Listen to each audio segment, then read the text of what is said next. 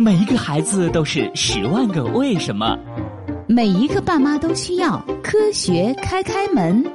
当童言无忌遇到科学答疑，科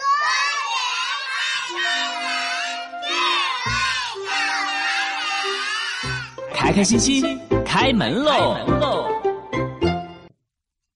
今天的科学故事是：房子最高可以造多高？开开。你知道世界上最高的大楼是哪个吗？哈哈，这个我知道，是迪拜的哈利法塔，也叫迪拜塔。那你知道它到底有多高吗？这个嘛，还是我来告诉你们吧。这个大楼有八百二十八米高，一共有一百六十多层呢。哇，这么高！那还有比这更高的房子吗？哎呀，西西，你真笨！都说了，哈利法塔是最高的大楼了，怎么可能还有更高的？嗯，虽然现在还没有比它更高的，但是呢，已经有国家在计划盖更高的摩天大楼啦。哇，再高就得有一千多米高了吧？是啊。天哪，那我们最高可以盖多高的大楼呢？建筑学家和科学家们认为。从理论上来讲，高度是没有限制的。那实际上呢？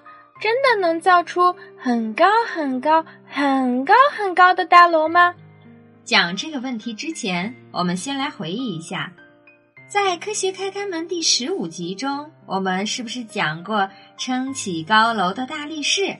你们还记得这个大力士是什么吗？我记得，我记得是地基。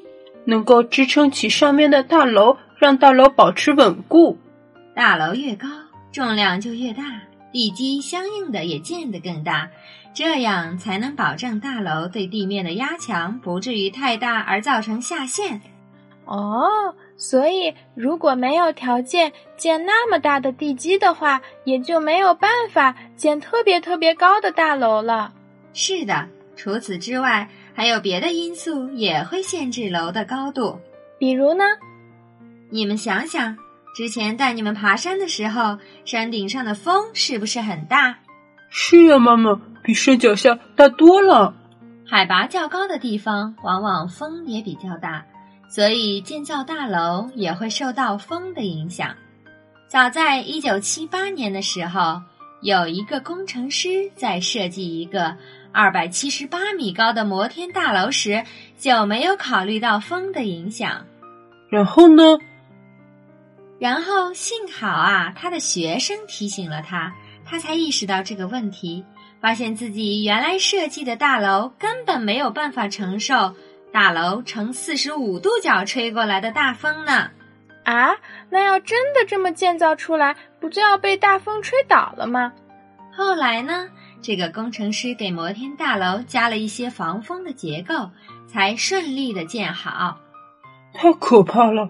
才不到三百米就这么弱不禁风了，那更高的大楼岂不是更危险？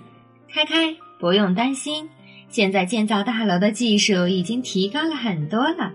大多数的摩天大楼在强大风力的影响下，顶多也只是会轻微摇晃几下，不至于倒塌。但是大楼摇摇晃晃的，人在里面也会感到害怕吧？那倒是，所以想要建更高的大楼，就需要技术水平进一步提升，才能让大楼结构更加稳固才行。还有一个问题，摩天大楼得有电梯才行吧？否则很难爬上去呀。开开说的对，这呢也是建造高楼面临的一个问题。建造那么高的电梯也是一项技术性难题呢。原来影响大楼高度的因素有这么多呢。